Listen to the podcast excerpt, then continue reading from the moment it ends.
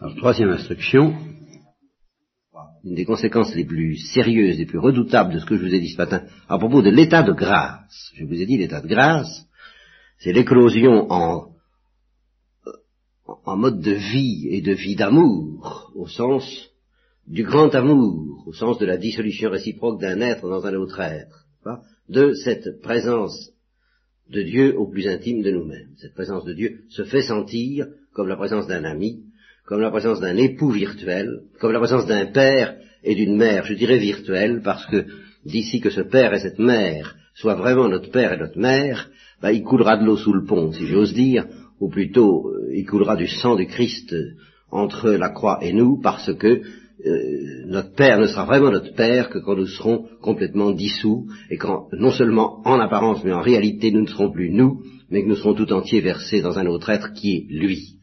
Quand nous ne serons plus nous, ce n'est plus moi qui vis, mais le Christ qui vit en moi, notre Père sera notre Père. Alors, c'est pas notre Père. Enfin, c'est notre Père, oui, euh, c'est notre Père, mais il nous dit, je voudrais bien être beaucoup plus ton Père que je ne le suis. Je le suis en principe. Je le suis en droit. Je le suis en germe. Mais euh, je ne le suis pas en acte.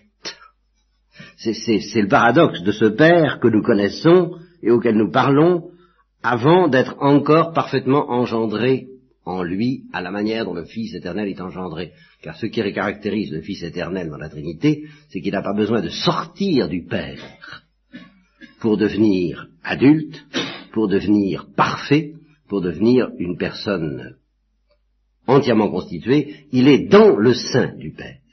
Bon, et ce qui fait notre misère à nous comme fils, ce qui, ce qui vient de ce que nous sommes des pécheurs, justement, l'effet du péché en nous, c'est que nous ne sommes pas encore dans le sein de notre Père. Nous n'y sommes pas encore. Et marcher vers Dieu, c'est marcher vers cela. C'est marcher vers cet état où on sera résorbé dans le sein du Père. Et le sein du Père, on pourrait dire aussi bien le sein de la mère, et c'est pour ça que le Christ dit qu'il faut renaître. À la grande surprise de Nicodème, dit alors faut rentrer dans le sein de sa mère. Et Nicodème ne croyait pas si bien dit. Dieu est à la fois notre Père et notre Mère, et, toute notre marche vers lui consiste à aller vers l'état de la petite enfance. C'est pour ça, si vous vous confédrez pas, ne devenez pas comme des enfants, vous n'entrerez pas dans le royaume des cieux, parce que vous n'entrerez pas dans le sein du Père. Vous voulez entrer dans le sein du Père à un autre titre que celui de l'enfant dans le sein de sa mère. C'est exactement la même chose, sauf que ce n'est qu'une analogie grossière comparé à cette dissolution fantastique où nous gardons notre consistance de personne, où nous pourrons continuer à dire tu et où Dieu nous dira tu, tu es mon fils. Aujourd'hui, je t'ai engendré, comme on le chantera à Noël.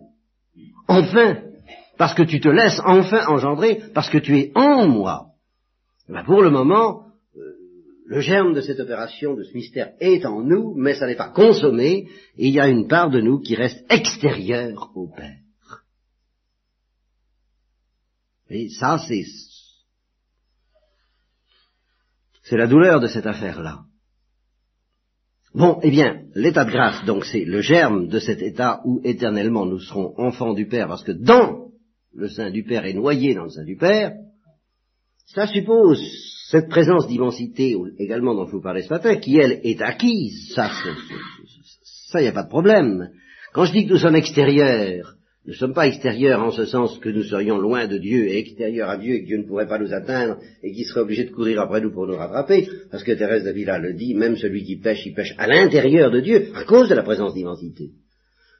Nous pouvons faire tout ce que nous voulons, nous le faisons à l'intérieur de Dieu. Et c'est pour ça que nous déchirons les entrailles de Dieu quand nous péchons. Et ce que Dieu essaie de nous manifester par le mystère de la croix. Nous lui déchirons les entrailles et nous tuons son fils, ce fils que nous devrions être, non pas un fils de plus, mais le fils. Tout ça se passe à l'intérieur de Dieu, mais ça se passe pas à l'intérieur de Dieu en telle sorte que ça ne nous reste pas un peu extérieur, parce que nous, hélas, nous sommes extérieurs à la présence d'immensité. Voyez-vous, c'est ça notre misère, euh, qui, au début peut être innocente, je n'ai pas le temps de tout vous dire, mais qui, à la fin, peut devenir pécavineuse, c'est que, au, début, nous vivons à la surface, en somme, nous vivons pas à ce niveau de profondeur où s'écoule entre nous l'amour du Père pour le Fils entre nous, au plus intime de nous. Et il, faut donc bon atteindre cette région de notre être que tous les mystiques ont désigné comme étant la substance de l'âme, là où se passent les échanges trinitaires entre le Père et nous, oui, ce que j'essaie de vous dire, mais qui, est vraiment désespérant à dire, c'est ce, que provoque l'état de grâce même chez un enfant baptisé. Oui, ça, euh, qui n'en sait rien.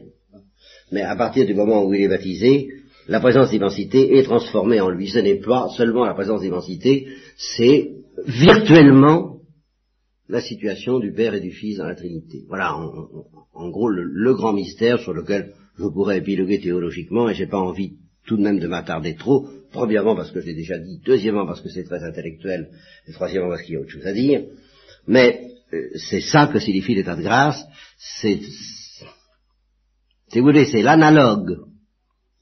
Pourrais tout de même vous offrir une comparaison, parce que c'est quand même quelque chose de très énorme, l'état de grâce.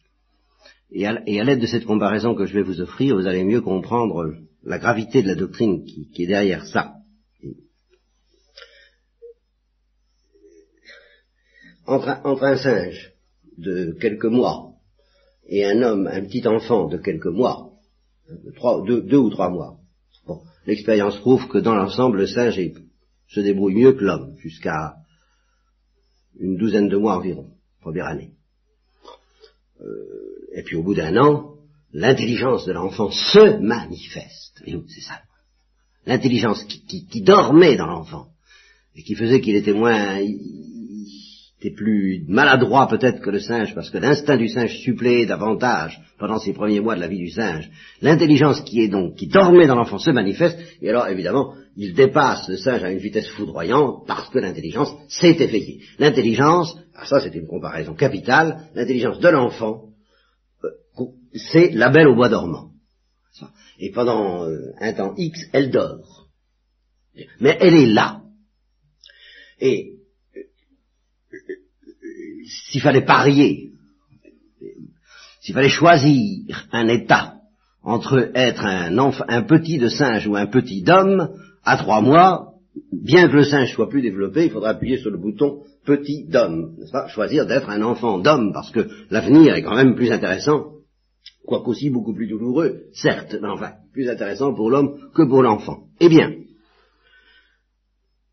imaginez un singe de quatre ans, imaginez que ce soit possible, ça n'est pas possible pour des raisons philosophiques que je ne vous développe pas. Mais euh, imaginons un instant que ce soit possible, qu'il suffise que Dieu dise que l'étincelle soit et l'étincelle fut, et alors que euh, ce, singe de trois mois devienne un petit homme de trois mois, comme ça. Bon, ben, apparemment il ne se passerait rien, si ce n'est que le singe deviendrait moins apte peut-être à mener une vie de singe. Vous voyez, euh, il, viendrait, il dégringolerait de quelques degrés, puisqu'il il s'alignerait sur le comportement humain qui est plus maladroit au début que celui du singe. Il ne se passerait rien de visible. Mais dans les profondeurs de l'être, il y aurait cette transformation fantastique que cette âme du singe deviendrait transparente à elle-même, virtuellement. Et que toutes les opérations, ça peut être Beethoven, ça peut être Saint Thomas d'Aquin, ça peut être euh, Jean-Sébastien Bach, ça peut être Michel-Ange, et, voilà cette espèce de bout de, de, de, de nerfs, d'hormones, enfin, qui, qui, ne pense manifestement pas, parce qu'il y a trois mois, jusqu'à présent il n'y avait rien dedans que, de l'animalité, et puis il y a. Voilà, virtuellement, tout ce qui sortira de Beethoven ou de Michel-Ange est là. Dans, dans l'âme, dans, l'intelligence. Ben, euh, il se passe rien, euh, apparemment, il sent rien au moment. Eh bien, lorsque une âme humaine reçoit l'état de grâce, c'est une transformation analogue. Sauf qu'au lieu de mener une vie purement humaine, ben, c'est la vie trinitaire du Fils qui est dans le sein du Père et qui découle du sein du Père et qui complètement dissous dans le sein du Père. C'est ça qui se produit virtuellement en nous au moment où nous recevons l'état de grâce. Bon. Je suis très malheureux de vous dire ça parce que il m'est arrivé, j'ai fait une session entière d'une douzaine d'heures à des laïcs, je me rappelle en 1961, sur la grâce, et j'ai essayé de leur expliquer ça, c'est vous dire toute l'ampleur des développements qui seraient nécessaires et que je croyais normalement, euh, que c'était réglé, quoi, je croyais que j'avais fait ça, euh, c'est réglé dans un certain nombre de cahiers que vous pouvez aller voir, dans un certain nombre d'enregistrements que vous pouvez aller entendre, euh, c'est peut-être pas réglé dans votre tête. alors il faut recommencer. Bien. Et je recommence de manière très sommaire et très insuffisante. Mais je voudrais vous dire une chose, parce que c'est ça que je voudrais vous, dire ce soir. Parce que là, vous me redemanderez des renseignements là-dessus si vous voulez. Nous passerons ou nous y resterons, je n'en sais rien. Mais ce que je vais vous dire ce soir, c'est que dans la grande doctrine chrétienne, celle à laquelle adhère Mère Teresa, il y a les hommes qui sont en état de grâce et il y a ceux qui ne le sont pas. Et alors là, euh, comme c'est une des choses qui sont les moins admises, précisément par les novateurs, et que c'est tout de même extrêmement grave parce que ça a des conséquences éternelles, moi, c'est ce qu'on m'a appris dans mon enfance, et Mère Teresa ne dirait pas le contraire aujourd'hui. Celui qui meurt en état de grâce va au ciel, celui qui meurt en n'y étant pas est réprouvé. Ah, vous voyez, ça, je ne peux pas passer là-dessus. C'est comme ça. Vous voyez comment brusquement, à propos de, ces raffinements qui ont l'air, euh, hein, euh, nous arrivons à quelque chose d'énorme. Et alors, je tiens à préciser euh, des tas de choses. Sitôt que j'arrive avec une artillerie pareille, j'ai intérêt à préciser des tas de choses. Premièrement, je ne dis pas il y a ceux qui appartiennent à l'Église et ceux qui, n'y appartiennent pas, si ce n'est l'Église invisible. Évidemment, quiconque est en état de grâce appartient à l'Église invisible. Bon, moyennant quoi, ça peut être, je ne dis pas, attention, hein, ça peut être un militant communiste, euh, athée. Je ne dis pas que ce soit facile, ne me faites pas dire, oh, ils sont tous état de grâce. Euh, non, mais par contre, la réciproque, je n'hésiterai pas à le dire, que celui qui n'est pas en état de grâce, ça peut être un militant catholique. Et non seulement un militant catholique travaillant du côté de la politique et des bonnes œuvres et du MRP, comme disait André Frossard, que si on répondait à cinq, positivement à cinq des questions du, du test de Saint-Benoît sur les 70 points de la règle, on pouvait faire un bon député MRP, cinq suffisait, n'est-ce pas mais même ce qui est beaucoup plus grave, un prédicateur, un thaumaturge, quelqu'un qui fait des miracles, qui annonce la parole de Dieu comme je le fais, je n'ai aucune garantie d'être en état de grâce. Je n'en sais rien. Et à ce moment-là, si je ne le suis pas, et si je viens à mourir dans cet état, le Christ me dira, je ne te connais pas. J'y crois. Ça, c'est comme ça. Vous m'enlèverez pas ça, et c'est la foi de Mère Thérèse.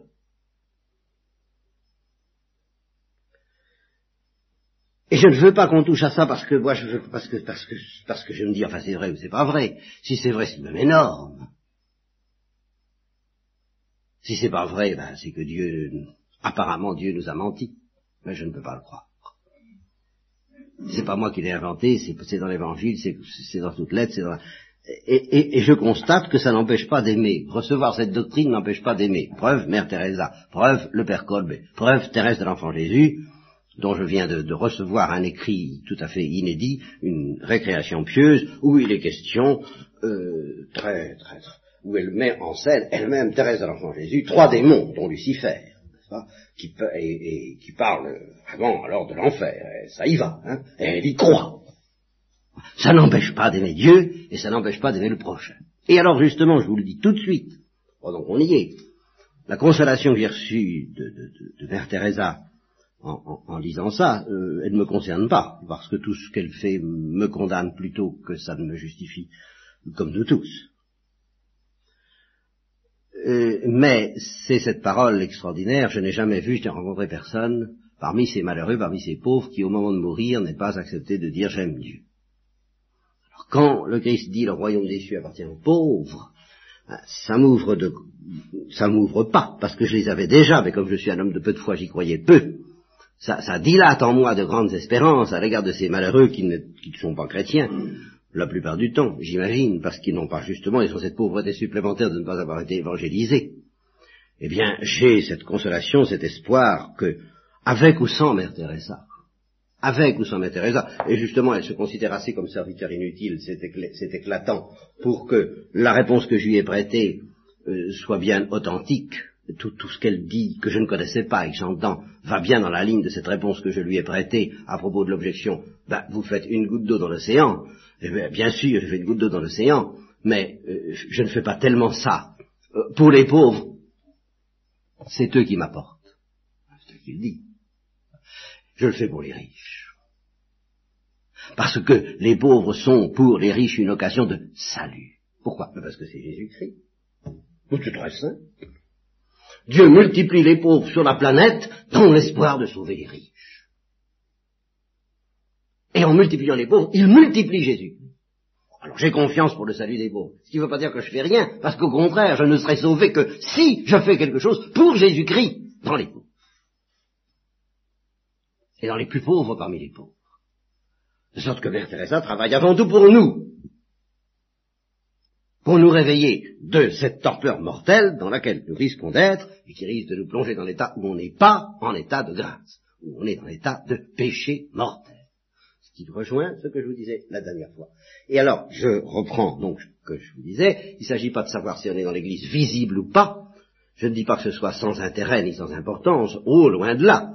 Si l'église visible nous est manifestée, si elle nous est annoncée clairement, eh bien, et que nous refusions d'y entrer, nous perdons infailliblement l'état de grâce. Ça, c'est sûr. Mais si elle n'a pas été annoncée correctement, alors je ne dis pas il y a ceux qui sont dans l'église visible et ceux qui n'y sont pas. Je ne dis pas il y a ceux qui pratiquent et ceux qui ne pratiquent pas. Je ne dis pas il y a ceux qui prient et ceux qui ne prient pas. Je dis il y a ceux qui sont en état de grâce et ceux qui n'y sont pas. Ça, c'est absolu. Je ne dis pas ceux qui ne sont pas dans l'église visible, s'ils viennent à mourir dans cet état, iront dans l'enfer. Je n'en sais rien, car ils peuvent être sauvés au dernier moment. Je ne dis pas ceux qui ne prient pas, s'ils viennent à mourir dans cet état, iront dans l'enfer. Je n'en sais rien. Ils peuvent être sauvés au dernier moment. Je dis ceux qui ne sont pas en état de grâce et qui viennent à mourir dans cet état. Oui. Voilà ce qui m'a été appris. Voilà ce avec quoi je ne veux pas rigoler auprès de vous. Et je dis, Mère Teresa, justement, elle dit, moi j'ai confiance que tous les pauvres, je constate. Donc j'ai une espérance illimitée pour tous les pauvres. Ça ne veut pas dire que c'est garanti, que c'est dans la poche. Ils peuvent se révolter, ils peuvent se durcir, ils peuvent être perdus, ils peuvent ne pas être en état de grâce. Mais enfin, moi, Mère Teresa, je constate que la plupart du temps, ils donnent des signes. Ils donnent des signes. Mais les riches, de quelque sorte que ce soit, ah, ça, ceux-là, ceux-là doivent opérer leur salut avec crainte et tremblement, celui dont je parlais la dernière fois, et d'autant plus, il y a une parole de Mère Teresa, alors elle qui est profondément décourageante, je dirais presque qu'elle pourrait être calviniste si, si, on, si justement elle n'était pas essentiellement catholique, à savoir ce que vous ferez pour les pauvres, euh, si vous le faites par devoir, c'est pas la peine. C'est radical. C'est par amour. Il faut le faire. Et alors, je dis, ça pourrait être calviniste, parce qu'on est tenté de dire, ben alors j'ai de l'amour ou je ne l'ai pas. Seulement, euh, c'est essentiellement catholique, parce que précisément, la prédestination, dans la perspective protestante la plus écrasante, c'est pas un mystère d'amour. On est prédestiné ou on ne l'est pas, quoi qu'on fasse quoi. Alors là, non. Ce que le catholicisme a toujours dit, c'est en effet, oui, on aime ou on n'aime pas. Voilà. Et si on n'aime pas, ben, il faut demander. Il faut se mettre en paix avec notre adversaire le long du chemin, de peur que cet adversaire ne nous jette après euh, à l'appariteur et, et à tous ceux qui nous feront payer jusqu'au dernier sou. Il faut demander. Et quand Mère dit encore aussi cette parole, c'est une question de dire je veux, alors, justement, il faut bien la rapprocher de cette autre parole, c'est pas une question de faire son devoir. Il ne s'agit pas de dire je veux faire mon devoir, puisqu'il ne s'agit pas de ça du tout. Il ne s'agit pas de dire je veux euh, être un héros, je veux être admirable. Non, il s'agit de dire je veux aimer. Mais je veux. Ah oui. Et Thérèse de l'Enfant Jésus ajouterait, je veux être humble. Parce que ça se tient. Parce que quiconque est humble reçoit l'amour. Et quiconque n'est pas humble refuse l'amour. Dans la mesure où il n'est pas humble. Infailliblement. Alors, en effet, il suffit de dire, ah ben, euh, je voudrais, je voudrais aimer, je voudrais être humble. Ah non. Là, ça, je reconnais. Et euh, si vous me dites, ben, je n'y arrive pas, euh, je vous dirai la parole du Christ, que je vais combien de fois répéter, mais euh, je voudrais y mettre cette note un peu énergique et grave, qui vient justement de Mère Teresa disant, attention, il faut dire je veux, demander. Mais parmi ceux qui demandent, c'est la même chose, quel que soit, on, peut reculer, vous comprenez, on peut, on peut toujours dire, aimer, je peux pas aimer, soyez humble, je peux pas être humble, demandez, je peux pas demander. Bon, alors, où irons-nous? Bon, même celui qui me dira je peux pas demander, je ne suis pas sûr de ne pas avoir quelque chose encore à lui offrir. je ne sais pas très bien quoi. enfin, je j'espère. Mais alors, ce que je veux dire, c'est qu'il y a un moment où je suis obligé de, demander, moi, où Dieu est obligé de demander, lui, à celui auquel il est proposé d'aimer, d'être humble ou de demander, rappelez-vous les trois impuissances, de vouloir. Mais alors de vouloir éperdument. Je ne peux pas vouloir aimer. Eh bien, sois humble. Bon alors, peut-être qu'il sent au fond de lui une lame de fond, une force, ben, je veux être humble, à tout prix, j'irai, je, je, je, paierai le prix qu'il faut, mais je serai humble. Bon, ben, il n'a qu'à le faire, il n'a qu'à vivre, vis, euh, oh, fais cela et tu vivras. Mais s'il n'y arrive même pas, eh bien, qu'il y ait au moins ce je veux demander. Voyez-vous, c'est ce je veux qui manque. C'est quand on lit je veux, inconsciemment, irrésistiblement, on le transcrit en je veux y arriver sans demander. Alors que le je veux de Mère Teresa et le je veux en chrétienne, c'est je veux demander. Je veux importuner le juge inique, ou qui me paraît-elle parce que mon œil est méchant et que je le vois tel, tel, que, tel que je suis, et non pas tel qu'il est eh bien je ne le laisserai pas tranquille jusqu'à ce qu'il m'ait donné l'amour, l'humilité, le pain et le vin, le sang du Christ dont j'ai besoin pour sortir, pour recevoir l'état de grâce. Je veux sauver mon âme. Je veux sauver mon âme. Et quand nous faisions des cas de conscience euh, en théologie morale, on imaginait des cas invraisemblables où on était tenté de dire, mon ami, euh, pas de solution. Et alors, à ce moment-là, on imaginait le, pénitent en train de de se présenter devant le confesseur qui en ce temps-là euh, était censé être un confesseur. eh bien, euh, et, dire à ce confesseur, euh, je veux sauver mon âme. Alors qu'est-ce que je dois faire? Vous, devez avoir une réponse, car je veux sauver mon âme. Je ne cherche pas à sortir de mon marasme, de ma névrose, de ma psycho, de mes... Non, non, je veux sauver mon âme. Alors là, vous me devez une réponse. Pour le reste, le confesseur n'est pas obligé d'avoir une réponse. Mais là, il y a toujours une réponse. La condition qu'on dise je veux. Voyez-vous Et pourquoi est-ce qu'on ne reçoit pas dans la prière pour des quantités de raisons, mais entre autres parce que il n'y a pas cette volonté d'arracher à Dieu les grâces dont on a vraiment besoin. On ne le veut pas assez. Et je ne le veux pas assez, moi tout premier. Et la sainteté mais nous ne la voulons pas assez. Et mais vous me direz, mais comment vouloir quelque chose justement que je sais bien que je suis incapable de me procurer? Mais c'est justement ça que Dieu veut que nous voulions. L'impossible. Mais ce qu'il n'accepte pas, justement, quand il nous propose l'impossible, c'est que nous disions je veux bien. Ah non, ça, ça marche pas. Ça, c'est pas je veux bien. Ou encore, pire, je voudrais bien. Oh oui, ce serait bien. Alors ça, Dieu marche pas avec ces gens-là. Il marche en face de ceux qui disent, je veux, je veux aller où tu iras. Je veux te suivre. Bon, alors, je reviens à ma petite, euh, à mon petit catéchisme élémentaire, que ne récuse sûrement pas Mère Teresa, car quand elle dit quel malheur si euh, ben, le, Christ nous disait, ben voilà, j'étais dans tel état et tu n'as pas, tu ne m'as pas couvert, tu ne m'as pas protégé, tu n'as rien fait pour moi. Ben, elle évoque euh, la possibilité d'un rétrécissement du cœur, d'un endurcissement, d'une fermeture des entrailles, qui peut arriver euh, d'une manière non impossible, d'abord à perdre l'état de grâce, ensuite à s'endurcir jusqu'à ce qu'on appelait autrefois l'impénitence finale. Qu'est-ce que vous voulez? Ça existe, je souhaite que ce soit rare, je le demande, je le veux, mais je dois et je veux prêcher que c'est possible.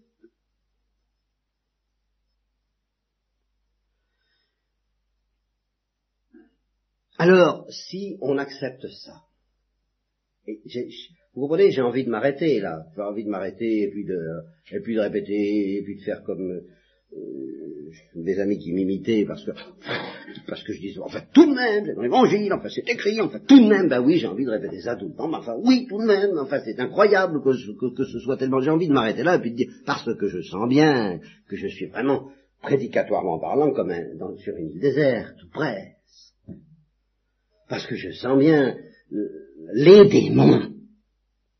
Oui les démons. Qui comme des chiens hurlants tournent autour de cette prédication disant c'est pas vrai, c'est pas vrai, c'est pas vrai, mais non, oh là là, euh, c'est dépassé, nous allons, c'est une religion ancienne, c'est une religion, une religion, hein, nous allons améliorer tout ça, c'est que je dis, ben, vous ferez mieux que Mère Teresa, ça vous suffit pas. Non, ça ne suffit pas, je veux plus d'enfer. Ben, je. Je veux plus de cette histoire de l'état de grâce et de, et de pas être état de grâce. Eh bien, je regrette. Vous n'aurez pas le dynamisme de Mère Teresa. Parce que avant de, je reprête ce que je vous disais la dernière fois, avant d'être au niveau d'amour de Mère Teresa, il faut être un peu au niveau de crainte. C'est-à-dire, où ça va me mener d'être tellement égoïste que, ça? Où ça va me mener? Et alors à ce moment-là, je veux appeler au secours, je veux demander mon salut, je veux. Ou je ne peux plus vivre comme ça, ce qui revient en même. Alors, bon, je suppose qu'on ait franchi ce, cap, que vous soyez vraiment convaincu, et que vous le soyez pour toute votre vie, parce que je, je, suis tenté d'utiliser des comparaisons euh, très prétentieuses, celles de Saint Paul, qui, du Christ comme une poule qui coupe ses poussins, je voudrais vous protéger, je sens tellement que vous n'aurez pas tourné la, la, la, la, rue, que vous allez déjà entendre des sirènes, vous dites, mais non, c'est pas vrai, et puis en vous-même peut-être, hein. mais non, alors que j'ai envie de vous dire, écoutez, attention, non, lâchez pas ça, hein, Bon, je suppose que vous m'accordiez ça, oui, vraiment, d'accord, on peut être en état de grâce, ou ne pas y être, et c'est ontologique, c'est pas une affaire d'être en règle ou pas en règle, d'être absous, pas être absous, ça, c'est pas ça, ça ce sont des choses extérieures. Mais intérieurement, au-delà de tout ça, ontologiquement, je suis en état de grâce ou je n'y suis pas. Et justement, c'est l'intérêt du sacrement de pénitence que de me rendre l'état de grâce, si je l'ai perdu, moyennant certaines conditions bien précises. Bon. Eh bien, euh, parmi ceux qui ne sont pas en état de grâce, précisons, il y en a, alors je ne vais pas aller plus loin ce soir, je, vous donne un petit catalogue et puis on redégracera la prochaine fois parce que c'est vraiment du catéchisme mais que vous connaissez plus du tout. Parmi ceux qui ne sont pas en état de grâce, il y a ceux qui, tout en étant pas en état de grâce, ont gardé la foi théologale et l'espérance théologale, dite morte à ce moment-là. Alors, ils n'ont pas l'amour, mais ils sont, ils acceptent d'entendre le message. Ils ne refusent pas et ils espèrent le salut d'une manière authentique, d'une manière vraie. Mais ils ne payent pas le prix. Bon, alors d'accord, ne payant pas le prix, euh, ils ne sont pas en état de grâce. Mais ils ont encore l'espérance théologale et ils ont encore la foi théologale. Ça fait partie, ça, ça fait partie d'une certaine catégorie de gens. Ils sont sur le chemin de la perdition, mais il y a tout de même ça. Et le prédicateur peut s'appuyer sur cette foi théologale pour euh, les réveiller et leur donner la crainte, précisément, qui va peut-être les convertir, et le confesseur peut s'abuser sur cette espérance théologale pour leur donner la confiance, sans laquelle on ne se convertit pas non plus. Et puis, toujours parmi ces gens qui ne sont pas en état de grâce, il y en a qui n'ont même plus l'espérance, mais qui sont encore, qui ont encore la foi théologale. Et puis, il y en a qui n'ont même plus la foi, ou qui ne l'ont pas encore, ce qui est une autre affaire, ce qui est beaucoup moins grave que de la perte car on a beau dire, là encore, dans cette pastorale actuelle, on ne perd pas sa foi comme on perd un porte-monnaie, comme on perd un porte-monnaie. Je dis, ben c'est possible, on ne la perd pas comme on perd un porte-monnaie, mais on la perd comme on perd la santé, ou comme on perd la joie, ou comme on perd le bonheur, ou comme on perd l'amour. Ou comme on perd un enfant. On perd la foi. Alors, tout ça c'est très précis, et par conséquent, euh, un auditoire candide, que je suppose être votre cas, devra se précipiter vers moi la prochaine fois ou à d'autres moments pour me dire mais alors ah oui mais alors c'est énorme tout ça. Alors qu'est-ce que c'est que la foi théologale qu'est-ce que c'est que l'espérance théologale qu'est-ce que c'est que cet au-delà que vous appelez l'état de grâce et qui entraîne? Alors c'est moi qui le dis euh, la charité théologale. Et parmi ceux qui ont la charité théologale la foi et l'espérance théologale euh, ceux qui ont tout ça, en tout ou en partie, en détail ou, massivement, que ce soit quelqu'un qui ait la foi seule, l'espérance en plus, car on n'a pas l'espérance sans la foi, petit détail, et on n'a pas la charité sans la foi et l'espérance, re petit détail, même si on n'a pas été évangélisé et qu'on ne sait rien, malgré tout, il y a une foi théologale qui est là et qui se nourrit de ce qu'elle peut, de ce que, de ce qu'on lui donne. Je n'ai pas le temps de vous dire quoi, mais enfin, où on a la foi seule, ou l'espérance en plus, ou la charité en plus. Bien. Mais parmi tous ceux qui ont une de ces choses, en tout ou en partie, il y en a chez qui ça dort, et il y en a chez qui c'est éveillé. Alors il y en a chez qui ça d'une manière parfaitement innocente, par exemple le petit enfant de trois mois que j'évoquais tout à l'heure. Ça dort. C'est vraiment la belle au bois dormant. Mais il y en a qui sont, qui ont la foi morte en particulier, la foi sans la charité, et alors ça dort tellement bien que tout en ayant la foi, ils n'ont pas perdu la foi, mais ils adhèrent très au niveau de leur conscience ils ne sont pas en état de grâce, dans l'hypothèse que je dis. Alors au niveau de leur conscience, ils adhèrent euh, à une philosophie qui est complètement incompatible avec la foi, tranquillement. Et pourquoi est-ce que c'est possible? Ben, Tout simplement parce que leur foi dort. Alors comme elle dort, elle dérange personne. Et par conséquent, elle dit à la philosophie idéaliste, marxiste, tout ce que vous Mais je vous en prie, faites comme chez vous, installez-vous, vous ne me dérangez pas, je vais me mettre dans le coin en grenier là-haut, là, et je vais dormir. Vous m'entendrez pas. Et en effet, on l'entend pas. Elle est là, la pauvre foi mais on l'entend pas. Alors se développe au niveau de la conscience et de la vie toutes sortes de philosophies, chez les prêtres même, complètement incompatibles avec la foi, bien sûr. Et cependant, ils ont la foi. Et euh, je suis tenté de dire quelquefois que ce sont les plus criminels. Il m'est arrivé d'être tenté de dire à quelqu'un qui, qui capitulait complètement en, face de je ne sais quelle doctrine mortelle pour la foi, je, lui ai dit, ou j'ai eu tenté, écoutez, je souhaite pour vous une transformation par rapport à moi je vous souhaite d'avoir perdu la foi. Parce que si vous avez perdu la foi, vous avez droit à toute ma compassion, ma miséricorde, en fait tout ce que vous voudrez, alors là, je suis... Mais si vous avez perdu la foi, et que vous agissez ainsi, alors vous êtes un criminel. Si vous l'avez perdu, ben d'accord. Si vous l'avez pas perdu, qu'est-ce que vous en faites? Ah, vous, vous, vous, vous, prenez bien soin qu'elle se réveille, surtout pas. Celle-là, surtout, on ne la réveille pas. Et Dieu, dans sa bonté infinie, continue à vous la garder, cette foi, dont vous vous moquez. Bon, alors il y a ça, ce que je dis est vrai pour la foi. C'est vrai pour l'espérance, de sorte que l'espérance théologale est compatible avec un certain désespoir qui peut aller jusqu'au suicide. elle est là, elle dort. On, ne pose pas d'acte. Et puis la charité. Ben, la charité, oui, alors là, c'est là où Mère Teresa nous réveille. Euh, on peut être en état de grâce. Alors à ce moment-là, si on a la charité, c'est qu'on est en état de grâce. On est en état de grâce, mais on dort. Je me rappelle un livre d'avant 39 qui s'appelait Le Roi d'Or. C'était exactement ça. Il s'agissait de quelqu'un de très doué à tous les points de vue, puis qui s'en faisait pas, hein. Il ne se fatiguait pas. Eh bien, euh, nous sommes un peu ça, et les pauvres de Mère Teresa sont là pour réveillez-vous, c'est ce que dit Paul, le cri de l'avant, c'est constamment ça, réveillez votre charité. Et là, ne dites pas que vous ne pouvez pas si vous êtes en état de grâce. Elle est là. Elle ne demande qu'à se manifester. Ne l'en empêchez pas. Dites, je veux laisser fonctionner ma charité. Le premier acte qu'elle posera, ce sera un cri de détresse et de supplication, parce qu'elle se verra en danger, ma charité. Et alors, comme je n'ai pas envie de m'infliger cette souffrance d'une charité qui se voit en détresse, je lui dis, dors, dors, dors, mon enfant bien-aimé, dors, ma charité, dors, dors, et puis laisse-moi vivre à un petit niveau pépère. Voilà ce que le curé d'Ars appellerait la grande misère de l'état des âmes tièdes. Mais vous voyez que sur ces choses-là, euh, la théologie que je vous offre euh, nous présente des précisions extrêmement rigoureuses. Voilà ce que c'est que la sainteté, c'est le développement en nous de cet état de grâce qui se traduit par la charité théologale, soutenue par la foi et l'espérance théologale chez ceux qui précisément sont en état de grâce. Alors, je ne sais pas du tout ce que je ferai la prochaine fois. Est-ce que je continuerai à m'attarder là-dessus En tant que théologien, j'aurais envie, mais en tant qu'apôtre, j'ai quand même envie d'aller plus loin et de vous parler alors des 30 kilomètres, non plus des 3 kilomètres, mais des 30 kilomètres touchant notre sanctification, ce dont j'ai combien de fois parlé, mais il faut y revenir pour arriver un jour aux 300 kilomètres, la grande épreuve justement d'orgueil et d'humilité que nous avons à traverser pour que notre charité entre dans la gloire.